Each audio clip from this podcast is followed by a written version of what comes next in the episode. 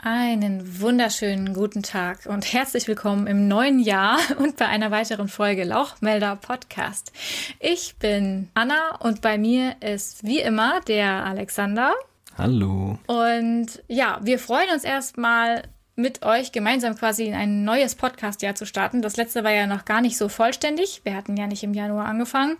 Und ähm, ja, sind schon sehr gespannt, was die kommenden zwölf Monate so mit sich bringen. Wir starten auch gleich mit schwerer Kost, nämlich mit einer Folge äh, zum Thema Ethik, so ganz im Allgemeinen. Denn uns ist aufgefallen, dass mm, wenn es um Ethik geht, sowohl Veganer als auch Nicht-Veganer oft eben einfach unter Ethik etwas verstehen, das irgendwie sehr subjektiv ist und dass jeder das für sich selbst entscheiden muss und jeder kann das machen, wie er will, so nach Bauchgefühl. Und wenn man sich ein bisschen mit Ethik beschäftigt hat, dann merkt man, dass das eben nicht so ist. Also es ist nicht so schwammig, wie das eben oft verstanden wird.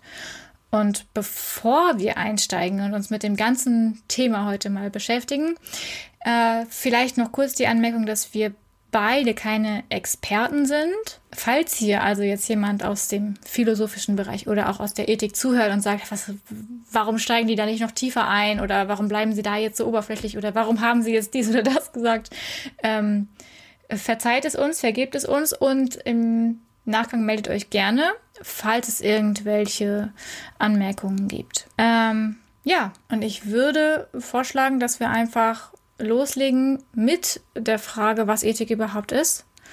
Und dann vielleicht auch ganz kurz uns anschauen, was eigentlich im Vergleich zur Ethik eben die Moral ist, von der man ja auch häufiger dann spricht. Genau, das wird also jetzt einfach so ein kleiner allgemeiner Grundkurs Ethik, weil sich damit einfach generell viel zu wenig beschäftigt wird in unserer Gesellschaft. Zumindest mal ein bisschen in der Tiefe äh, oder in ein, ein bisschen mehr Tiefe.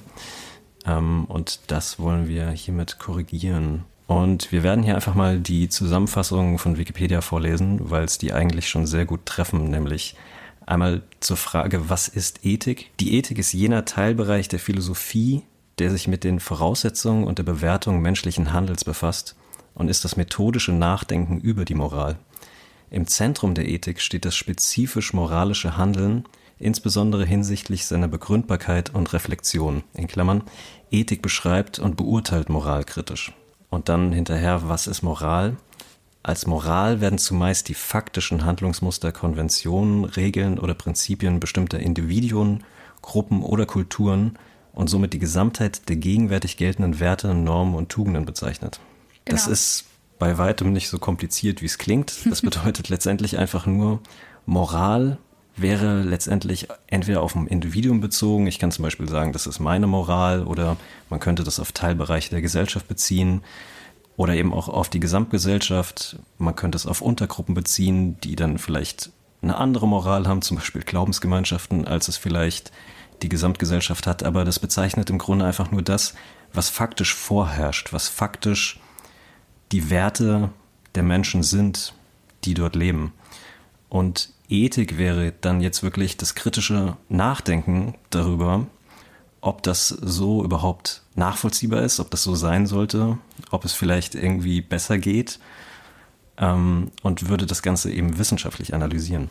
Genau. Also wir haben ja in unserer Gesellschaft heute quasi also so in der, in der wir jetzt leben, die herrscht ja die Moral vor in Bezug auf die Tiere, die ja quasi mit sich bringt, dass wir nicht mit allen Tieren gleich umgehen. Und ähm, wenn wir jetzt also uns zum Beispiel irgendwie die Haustiere anschauen, denen begegnen wir auf eine ganz andere Weise, denen sprechen wir ganz andere, ja, ich will jetzt nicht sagen direkt Rechte, äh, sondern wir ähm, gestehen ihnen ganz im Allgemeinen viel mehr zu, dass ihre Interessen berücksichtigt werden und ihre Bedürfnisse befriedigt und so weiter und so fort, als es zum Beispiel jetzt bei Nutztieren der Fall wäre. Das heißt also, wir haben eigentlich innerhalb dieser Moral unserer Gesellschaft Tieren gegenüber eine totale Inkonsistenz. Und ähm, das ist das, was jetzt zum Beispiel die Ethik beim darüber nachdenken feststellen würde. Und was sie ja letzten Endes nun auch feststellt, weil sonst gäbe es ja keine Veganer wie du eben auch schon sagtest, die Moral ist das, was da ist, muss aber nicht zwangsläufig schon gut sein. Also wenn ich von moralischem Handeln spreche, dann hat das erstmal irgendwie gar nicht so diesen alles ist gut Touch. ja, also das, das ist ja oft so, wenn man sich mit Menschen unterhält, dann wird ja moralisches Handeln oft irgendwie als gutes Handeln verstanden, aber eigentlich fehlt dem ja quasi diese, diese Komponente noch. Es ist eigentlich nur die Beschreibung dessen, dass ich halt nach einer bestimmten Moral handle, aber nicht, ob die jetzt wirklich zum Beispiel gerecht ist. Ja, vorherrschende Moral ist regelmäßig blank inkonsistent und hat keinen roten Faden. Ähm, Ethik gehört als Teilbereich der Philosophie zu den Geisteswissenschaften und ähm, würde dementsprechend auch wissenschaftlichen Mindeststandards unterliegen. Davon wollen wir dann jetzt mal so die drei wichtigsten benennen mhm. und euch Beispiele dafür geben. Ja, das wäre also der erste Mindeststandard wäre die Konsistenz. Das bedeutet äh, Widerspruchsfreiheit. Das heißt also, wie wir uns den Tieren, um mal eben dabei zu bleiben, gegenüber verhalten, ist das konsistent? Also im Sinne von, passt das, was wir zum Beispiel Haustieren gegenüber tun, passt das jetzt zu dem, was wir Nutztieren, sogenannten Nutztieren gegenüber tun? Und ähm, wo ist da eventuell auch der Widerspruch? Das heißt also, die Ethik würde da an der Stelle sagen, das ist nicht konsistent in dem, wie wir handeln, weil es eben keinen ethisch relevanten Unterschied gibt, eigentlich zwischen diesen unterschiedlichen Tierarten oder Spezies im Allgemeinen. Der zweite Punkt wäre die Kohärenz. Das bedeutet also, dass es einen Sinnzusammenhang geben muss in der Beurteilung von Dingen. Das heißt also, wir haben Argumente und ähm, diese Argumente müssen insofern logisch aufgebaut sein, als dass die Schlussfolgerung, die man aus irgendetwas, was man jetzt quasi anfangs mal aufbringt, zieht, die muss dazu passen. Also es muss eine, eine Logik vorhanden sein. Und der letzte Punkt wäre die Luzidität, intersubjektive Nachvollziehbarkeit. Das heißt, dass wir in der Sprache, ähm, in der wir zum Beispiel jetzt ein, eine, eine vorherrschende Handlung bewerten wollen, ethisch, dass irgendwie klar sein muss, was bestimmte Begriffe bedeuten. Das heißt, jeder, der das, der, der darüber spricht, muss wissen, worum es jetzt eigentlich genau geht. Also wir haben nicht diese schwammige Auslegbarkeit. Ein gutes Beispiel dafür wäre zum Beispiel der Begriff der Ausbeutung, den wir ja in der Veganismusdefinition finden. Und das ist eben diese ungerechte Nutzung eines ähm, eines Tiers eben zum Beispiel oder eines Lebewesens. Dann kann man Unterscheidungen treffen zwischen normativen und deskriptiven Wissenschaften. Deskriptive Wissenschaften wären dabei die Wissenschaften, die beschreiben, wie die Dinge sind. Also das wären so die ganz klassischen Naturwissenschaften, Physik, Chemie, Biologie. Da wird einfach beschrieben, wie etwas ist, wie unsere Welt funktioniert, was Naturgesetze sind und es wird versucht zu beweisen, ja dann normative Wissenschaften erarbeiten, wie etwas sein soll. Das heißt, da geht es nicht um Dinge, die fest äh, existieren. Beispiele dafür wären eben die Ethik, die auch deskriptive Teile hat, also wenn man zum Beispiel vorherrschende Moral beschreibt. Aber hauptsächlich beschäftigt sich Ethik eben mit dem normativen Teil, also mit dem Versuch zu erarbeiten, wie Dinge sein sollten für ein gesetztes Ziel. Weitere Beispiele für normative Wissenschaften wären ähm, die Rechtswissenschaften, also auch Gesetze existieren ja nicht einfach so, die sind durch uns erdacht. Mhm. Aber sonst zum Beispiel auch noch die Logik. Das wäre auch ein Begriff, der einfach ganz oft einfach so reingeworfen wird, dass eben etwas logisch ist. Aber letztendlich ist Logik auch eine Wissenschaft, nämlich die Lehre des Denkens oder die Lehre des Argumentierens das wäre etwas, womit wir uns im Grunde in Folge 4 beschäftigt haben, wo es um vernünftiges Argumentieren ging. Mhm. Und es ist ja durchaus auch so, dass diese deskriptive Wissenschaft und die normative Wissenschaft sich jetzt nicht so, also die stehen sich nicht irgendwie konträr gegenüber, als dass es irgendwie wie so zwei verfeindete Lager wären oder sowas, sondern es, ähm, es ist schon wünschenswert und eigentlich auch wichtig, dass die beiden eben ja nebeneinander stehen und das ist da, wo es wichtig und auch sinnvoll ist, ähm, dass eben quasi zusammengearbeitet wird. Also ähm, wir haben ja zum Beispiel jetzt auch, wenn wir die, die Behandlung der Tiere heute ethisch betrachten und beurteilen wollen, dann müssen wir ja uns auch ein kleines bisschen zum Beispiel der Biologie bedienen.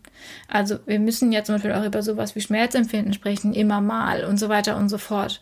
Das hat durchaus Relevanz. Und umgekehrt haben wir eben da, wo die deskriptive Wissenschaft am Werk ist, zum Beispiel jetzt bei Tierversuchen, natürlich auch die Notwendigkeit, dass da mit einer angemessenen Ernsthaftigkeit auch ethisch äh, darüber nachgedacht wird, was da nun passiert und wie das gerechtfertigt werden kann und ob es gerechtfertigt werden kann, natürlich. Also es ist so, sowohl die eine Seite als auch die andere Seite kann jeweils von der anderen äh, profitieren. Ja, die müssen sogar zusammenarbeiten, weil man kann in den Naturwissenschaften natürlich ganz viel Wissen einfach anhäufen, aber warum und was man dann mit diesem Wissen anfängt, ist dadurch ja überhaupt nicht geklärt. Ja, absolut. Und das ähm, sagt ja auch Tierethik, Veganismus immer mal wieder, dass durch äh, die, die deskriptive Wissenschaft so eine, in, in gewisser Weise immer mal so eine, so eine gewisse Geringschätzung der Ethik äh, zu beobachten ist. Also, dass eben diese Sicht auf die Ethik als etwas, was einfach vielleicht äh, dann doch so, so, so als schwammig empfunden wird oder so, das eigentlich nicht gerechtfertigt ist und das durchaus auch Probleme eben mit sich bringt in der Kommunikation miteinander und untereinander, weil da dann äh, so ein bisschen die gemeinsame Basis eben fehlt. Was schade ist. Wie gesagt, also ich persönlich habe in der ganzen Auseinandersetzung mit dem Thema seit 2018, glaube ich, oder 19, die Ethik als viel äh, ernstzunehmender und logischer und komplizierter und, und was weiß ich was nicht noch alles erlebt, ähm, als ich vorher dachte, dass sie ist. Also ich fand es auch immer, ich, Ethik war für mich so ein Schulfach, in dem ich mich zurücklehnen kann. Und man irgendwas über Religion Ge genau, ja. Und was ist, es war dann einfach so ein bisschen so, ja, wie geht man sozial miteinander um und so. Und es war doch sehr viel Bauchgefühl damals in der Schule. Aber ähm, wie gesagt, also ich, an der Ethik kann man sich echt die Zähne ausbeißen. Das ist gar nicht so, äh, so einfach. Ja, es geht mir ganz genauso. Deswegen, da hätte ich mir auch so eine Folge auf jeden Fall gewünscht. Äh, ja, definitiv. Also das einfach von Anfang an mal ähm, festzustellen, wie nicht nur wichtig eben auch Ethik ist für, für unser ganzes Zusammenleben, dazu kommen wir ja später auch noch, sondern auch wie interessant das eigentlich sein kann, sich eben mit der Logik quasi innerhalb der Ethik auseinanderzusetzen. Also wie wege ich überhaupt Interessen zum Beispiel gegeneinander ab und so weiter und so fort. Ja, so ein kleines bisschen besteht dazu so bei mir auch die Hoffnung, dass wir durch den Podcast und durch alles, was wir sonst so machen, vielleicht auch ein kleines bisschen dieses Interesse an der Ethik und an sich damit auseinanderzusetzen in Menschen vielleicht auch wecken. Also ich, ich, würde mir das persönlich echt wünschen, weil es doch sehr, sehr viel äh, Freude bereiten kann. Also mir zumindest persönlich. Es ist manchmal auch frustrierend, aber ähm, man sieht viele Dinge hinterher irgendwie ein bisschen klarer und kann auch viel besser argumentieren. Nachdem wir jetzt ähm, wissen, dass normative Wissenschaften Werte arbeiten und Normen aufstellen, ist aber ja noch gar nicht geklärt die Frage, wofür überhaupt. Mhm. Und da muss man dann bei der Ethik sagen, dass es der Ethik um ein gutes, um ein gelingendes Leben geht. Das wäre im Grunde das Ziel. Mhm. Und wir haben ja auf der Welt die Ausgangsbasis, dass wir nicht alleine da sind, sondern eben mit ganz vielen anderen Lebewesen, die auch Interessensträger sein können. Menschen, Tiere. Und da wäre dann eben zum Zusammenleben Gerechtigkeit eigentlich so die fundamentale Basis.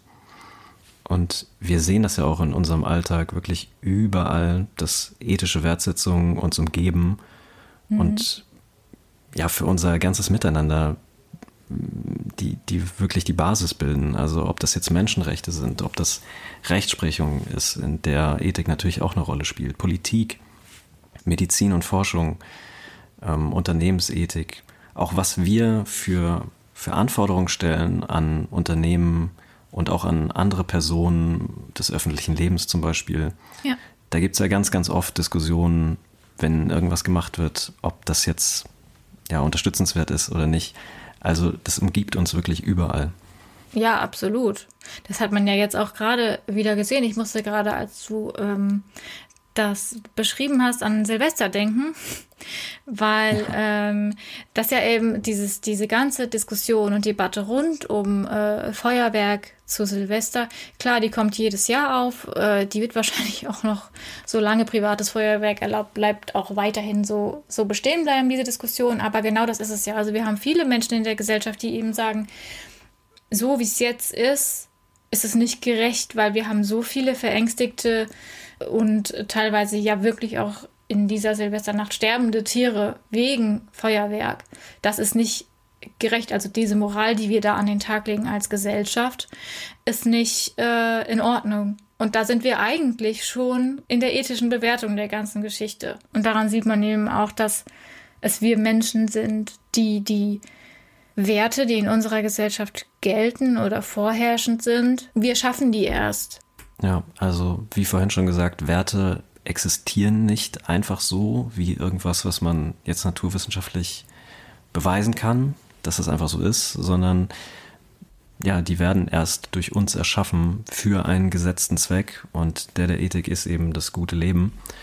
Naturgesetze existieren, aber es ist, existieren nicht einfach so Naturrechte. Deswegen habe ich auch immer so ein bisschen das Problem oder ein Problem damit, wenn irgendwie gesagt wird, ähm, also kennt ihr ja wahrscheinlich auch so entsprechende Sharepics, wo dann draufsteht, dass bestimmte Dinge keine Geschenke sind, die wir Tieren geben, sondern Rechte sind, die wir ihnen genommen haben. Mhm. Ähm, man kann verargumentieren, dass Tiere bestimmte Rechte eben haben sollten, genauso wie wir das in den Menschenrechten auch tun. Aber einfach so existieren, tun die halt eben nicht.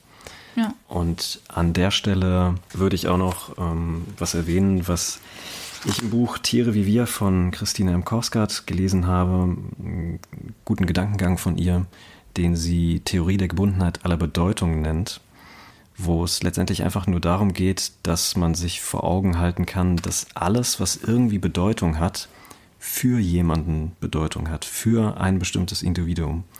Das heißt, nichts hat einfach so Bedeutung. Wenn wir uns jetzt zum Beispiel vorstellen, es gibt keinerlei Leben im Universum oder alleine schon in unserem Sonnensystem, das reicht, dann ist es für nichts und niemanden von Bedeutung, ob einfach die Sonne explodiert. Während wir hier drauf leben, ist es natürlich schon von Bedeutung und in unserem Interesse, dass das eben nicht passiert.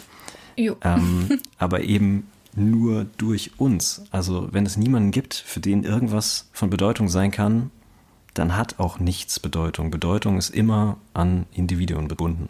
Äh, und das ist nicht das fällt mir gerade eben auf, es ist nicht zu verwechseln mit dieser ganzen Geschichte, die man manchmal so auf so äh, spirituell-esoterischen Kanälen und bei Coaches äh, liest und hört, dieses äh, erst du gibst den Dingen Bedeutung, wenn etwas schlecht ist, äh, dann ist es nur schlecht, weil du so denkst, sondern es ist wirklich also anders gemeint.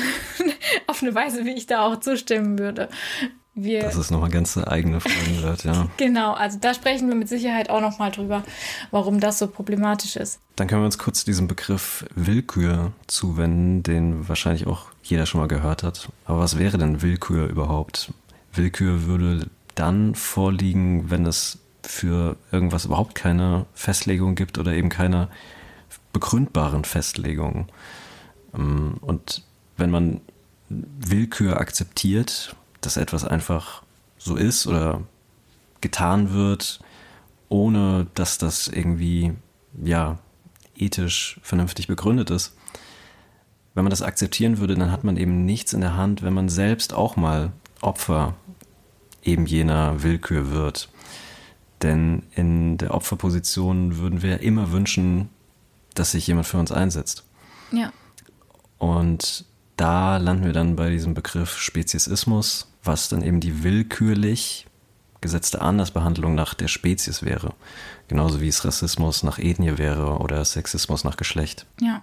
Das ist also das, was man immer mal hört, wenn äh, Menschen zum Beispiel sagen, ja, ähm, wir dürfen Tiere zum Beispiel essen, weil der Mensch aus meiner Sicht halt eben über den Tieren steht. Dann ist es schön und gut, dass die Person diese Sicht hat, aber es, es kann einfach nicht begründet werden, weil uns eben dieser, dieser tatsächlich wichtige ethische Unterschied, ja, der fehlt uns ja quasi. Und dadurch, dass die Person sagt, aus meiner Sicht ist das so und so, muss ja nun der Nächste kommen, der sagt, okay, aber weißt du, aus meiner Sicht bist du zum Beispiel weniger wert als ich. Deswegen kann ich dies oder das mit dir machen. Und ähm, das ist was, was jeder ablehnen würde. Da würde jeder sagen, nee, Moment mal, stopp, so habe ich das nicht gemeint. Aber genau das ist der Punkt. Wenn du einmal Willkür erlaubst, quasi in deiner eigenen äh, Argumentation für ein Unrechtes zum Beispiel, dann musst du dich auch der Frage stellen, wie wäre es denn, wenn jemand anders willkürlich dich zum Opfer eines Unrechts macht. Ja, und warum genau die Andersbehandlung nach Spezies Willkür ist, haben wir unter anderem ausführlich in Folge 6 behandelt, falls man die noch nicht gehört hat. Mhm. Äh, dazu gehört zum Beispiel auch noch ein wichtiges Grundprinzip der Gerechtigkeit, ähm, nämlich Gleiches gleich und Ungleiches ungleich zu behandeln. Da ist aber natürlich jetzt die Frage, also wenn ich jetzt irgendwie, also prinzipiell kann ich damit jetzt erstmal nichts anfangen mit dem Begriff, weil ich könnte ja auch alle gleich schlecht behandeln zum Beispiel. Das heißt also, wir müssen dem schon noch die, die Komponente des Wohlwollens hinzufügen, um eben wieder zurück zu gelingen zu diesem guten, gelingenden Leben. Ja, dann wollten wir euch nochmal einen kurzen Überblick geben über verschiedene Strömungen der Ethik. Denn auch wenn man das gleiche Ziel verfolgt, kann es ja unterschiedliche Ansätze geben, wie dieses Ziel zu erreichen ist. Und das wollen wir wirklich nur so ganz oberflächlich machen, damit ihr einfach mal die Begriffe gehört habt und mit denen halbwegs was anfangen könnt. Mhm. Da gibt es so drei große Strömungen. Die erste habt ihr auf jeden Fall schon mal gehört, nämlich das wäre der Utilitarismus. Das wäre klassisch diese Glück-Leid-Abwägung, also überhaupt erstmal Abwägung. Das wurde letztendlich etabliert von Jeremy Bentham, den ihr vielleicht vom Namen her nicht kennt, aber wahrscheinlich kennt jeder diesen Satz. Die Frage ist nicht, können Sie denken oder können Sie reden, sondern können Sie leiden. Also mhm. da war eben auch noch der Leitbegriff, ähm, der Dreh- und Angelpunkt. Was wir mit dem Veganismus haben, wäre prinzipiell ein Präferenzutilitarismus, also eine Interessenabwägung. Hatten wir schon auch besprochen in Folge 6. Interesse, Präferenz, letztendlich der gleiche Begriff. Und das wäre letztendlich das, was Veganismus eigentlich ist, weil eben dieser Ausbeutungsbegriff kontextsensitiv ist und abgewogen wird. Die, der nächste Punkt wäre dann die, also die nächste Strömung der Ethik wäre dann die deontologische Ethik, beziehungsweise Pflichtethik der, die quasi besagt, also dass Handlungen intrinsisch, also in sich gut oder schlecht sind, ohne dass Konsequenzen abgewogen werden oder zumindest eine Abwägung in geringerem Maße stattfindet. Ja, und der letzte Begriff wäre die Tugendethik. Da versucht man im Grunde statt auf Handlungen oder auf Konsequenzen darauf zu schauen, wie man zu sein hat. Also das bedeutet, richtiges Handeln würde sich aus Tugenden ergeben einfach aus der richtigen Einstellung. Ja, was jetzt letztlich als Tugend gilt, ist auch wieder so ein bisschen abhängig von äh, der Gesellschaft, in der wir uns begegnen oder bewegen. Da gibt es dann zum Beispiel eben einfach so Dinge wie Fleiß als Tugend oder Mäßigung, aber auch eben Gerechtigkeit oder ähm, eine gewisse Demut und so weiter und so fort. Also die Liste der Tugenden, denen man, ähm, äh, die man als, als Grundlage für sein Handeln quasi nutzen kann, die ist sehr lang. Und man könnte darüber jetzt sicherlich auch noch sehr, sehr viel sprechen, inwiefern die Tugendethik am Ende dann zum Beispiel auch so ihre Probleme hat. Aber wie gesagt, wir wollten das ja oberflächlich halten an der Stelle, weil wir auch, wie eingangs erwähnt, eben keine Experten sind. Und wenn wir da irgendwann mal tiefer einsteigen wollen, dann holen wir uns wieder jemanden dazu. Ja, und teilweise, also es sind doch im Grunde keine völlig starren Konzepte. Manchmal geht das halt auch so ein bisschen ineinander über. Ja. Und es ergibt auch keinen großartigen Sinn, sich bei jeder Bewertung erstmal zu überlegen, oh, in welchem Lager fühle ich mich jetzt eigentlich zugehörig und was würde man dementsprechend da jetzt tun. Also das ist wirklich einfach nur damit ihr die Begriffe mal gehört habt. Wie wir auch zwischenzeitlich schon gesagt haben in dieser Folge, die Ethik hat für uns alle, wirklich ohne Ausnahme, für unser Leben, für das Leben unserer Haustiere und so weiter und so fort, wirklich eine absolut äh, unumstößliche Relevanz. Relevanter könnte etwas kaum sein für all unser Leben, weil eigentlich auch jeder von uns sich eben dieses gute und gelingende Leben wünscht. Also wir wünschen uns ja gerecht behandelt zu werden, zum Beispiel.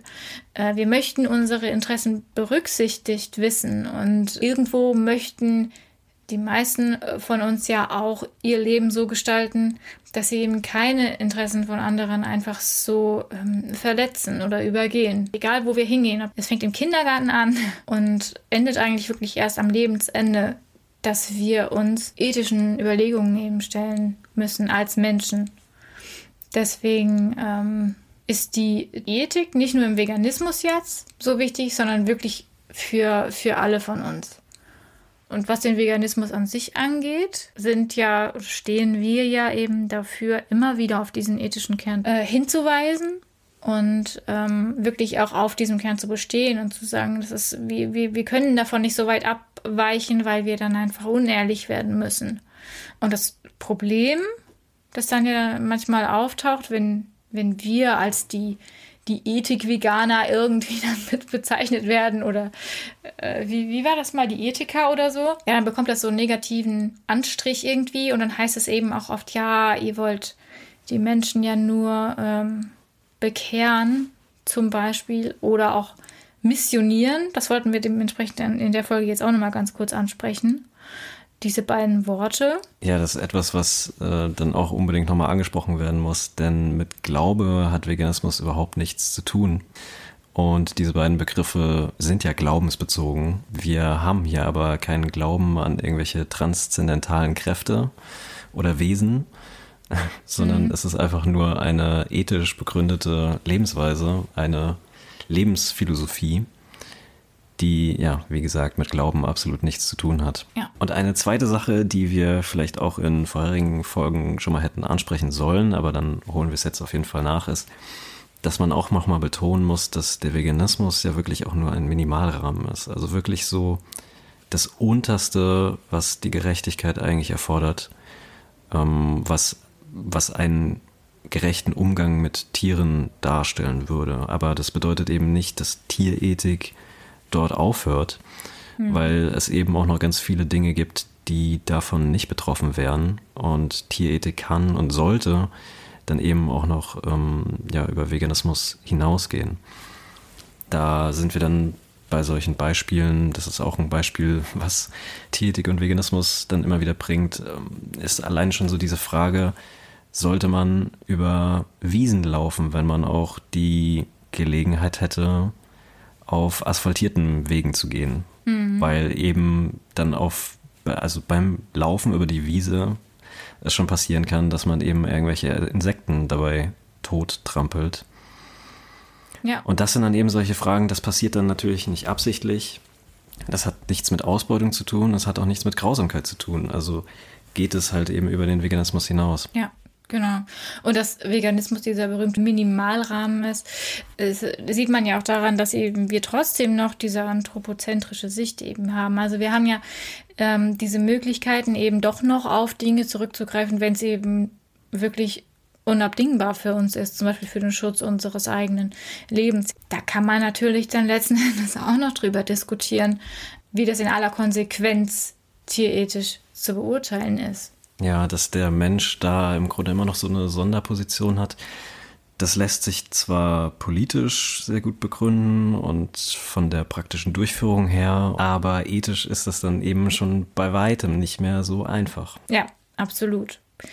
Deswegen, man könnte da jetzt natürlich sagen, ja, siehst du mal, ähm, das sollte ja eigentlich noch viel mehr Menschen quasi davon überzeugen, dass vegan Leben ja gar nicht so, so ein großes Opfer in Anführungszeichen ist, weil es eben schon dieser Minimalrahmen ist. Aber wie gesagt, im Vergleich zu der berühmten Moral, die eben in unserer Gesellschaft vorherrscht, ist Veganismus schon nochmal eine deutliche Steigerung und an vielen Punkten natürlich auch komplette, ja, komplettes Kontrastprogramm. Die Frage ist, mit wem möchte man über das Laufen über Wiesen diskutieren, während wir noch darüber diskutieren, ob man nicht einfach im Supermarkt zu anderen Produkten greift.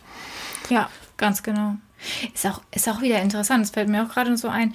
Ähm, man hat ja oft in Diskussionen mit Menschen, die jetzt keine Veganer sind, äh, solche Gespräche wie, ja, aber dann darfst du auch nicht mehr dies oder das. Dann darfst du nicht mehr Auto fahren wegen der Insekten auf deiner, auf deiner Windschutzscheibe und so weiter und so fort.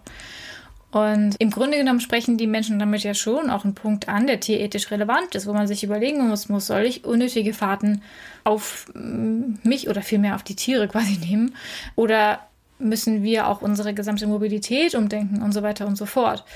Aber genau wie du schon sagst, wenn das von jemandem kommt, der einfach eben selbst noch Fleisch isst, dann wäre es im Grunde genommen schon einfach viel sinnvoller, erstmal über den nächsten Schritt nachzudenken und zu sprechen. Und ich für meinen Teil glaube, dass ähm, das noch lang genug dauert auch. So für mein Leben glaube ich nicht, dass ich irgendwie eine vorrangig vegane Gesellschaft noch erlebe. Also ich denke, das ist wirklich eine Frage von Generationen. Vorrangig pflanzliche und zellbasierte Produkte im Supermarkt, hm. würde ich schon sagen, dass ich da die Hoffnung habe, das doch zu erleben, ja. Ja, ja du bist ja noch also ein bisschen zumindest jünger. hier in Deutschland.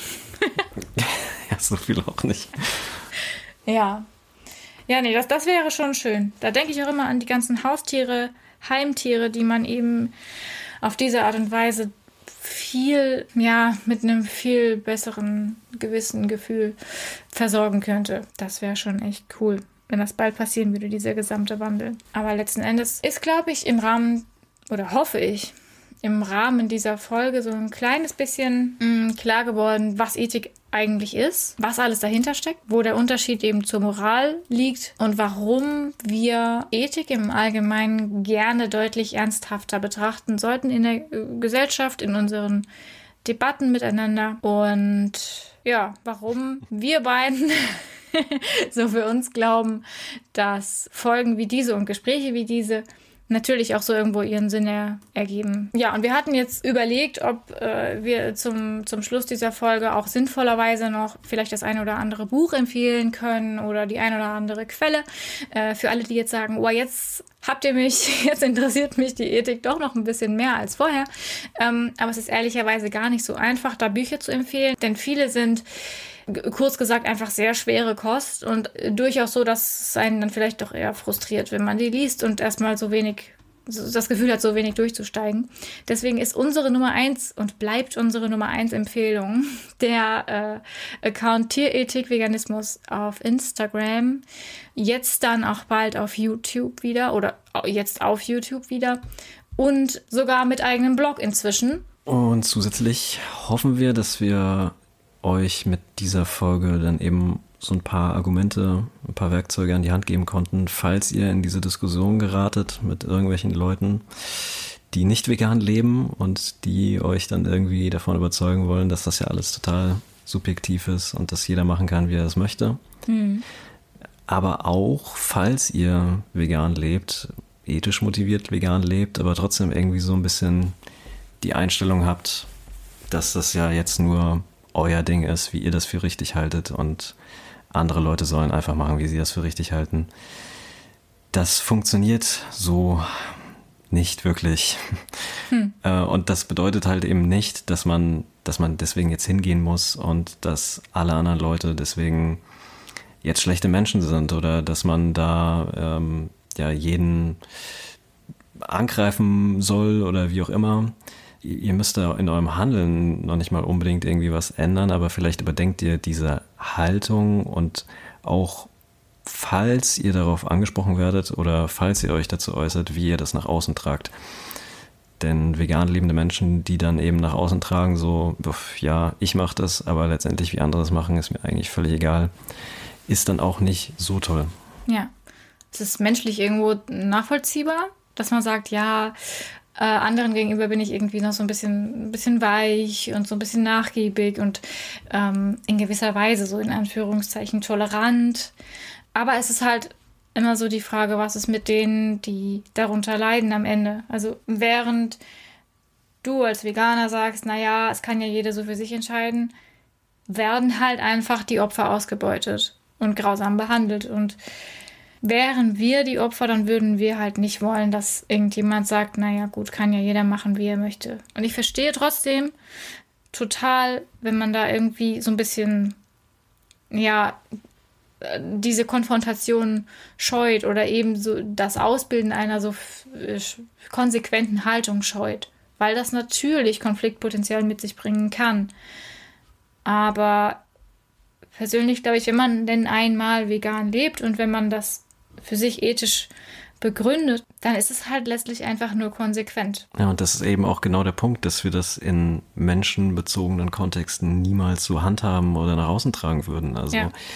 jemand, der ich meine, gut, man, man muss sich da jetzt nicht zwingend äh, aktivistisch betätigen, einfach nur indem man vegan lebt.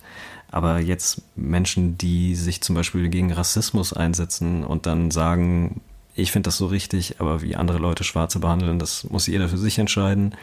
Oder wenn sich Menschen für Frauenrechte einsetzen, aber sagen, ja, wie andere Leute Frauen behandeln, das muss jeder für sich entscheiden. Also das würde ja niemals passieren. Ja, absolut. Und wie gesagt, auch hier nochmal der Zusatz, dass wir eben solche Dinge ansprechen und Analogien quasi aufstellen, bedeutet nicht, dass wir andere Anliegen im humanen Kontext runterziehen wollen auf die Tierebene, sondern dass wir betonen möchten, dass die Tierebene und die Tierethik eben genauso Beachtung verdient hat wie Gerechtigkeitsanliegen im humanen Kontext. Und ich glaube, genau. dass wir an der Stelle doch schon so ziemlich so ziemlich durch sind mit unserer ersten Folge für dieses Jahr. Und dabei bleibt es noch nicht mal die letzte diesen Monat. Genau, denn wir haben ja Ende des Monats, stimmt, wir haben ähm, in zwei Wochen knapp Gäste bei uns. Und zwar werden in knapp zwei Wochen der Dominik und der Marc vom Vegan Performance Podcast, in dem wir auch kürzlich schon zu Gast waren, quasi in der Rückrunde bei uns sein.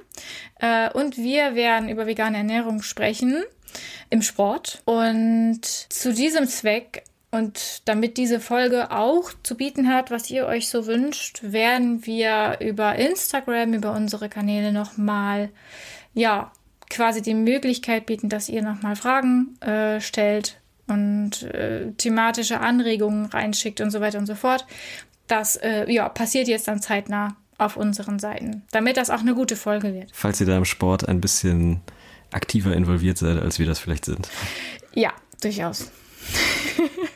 das ist eigentlich eine Folge, in der vielleicht wird uns das ja total motivieren.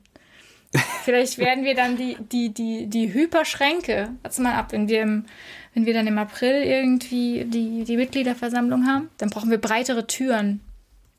Was wir den Podcast umbenennen, Schrankenmelder. oh Gott. ja.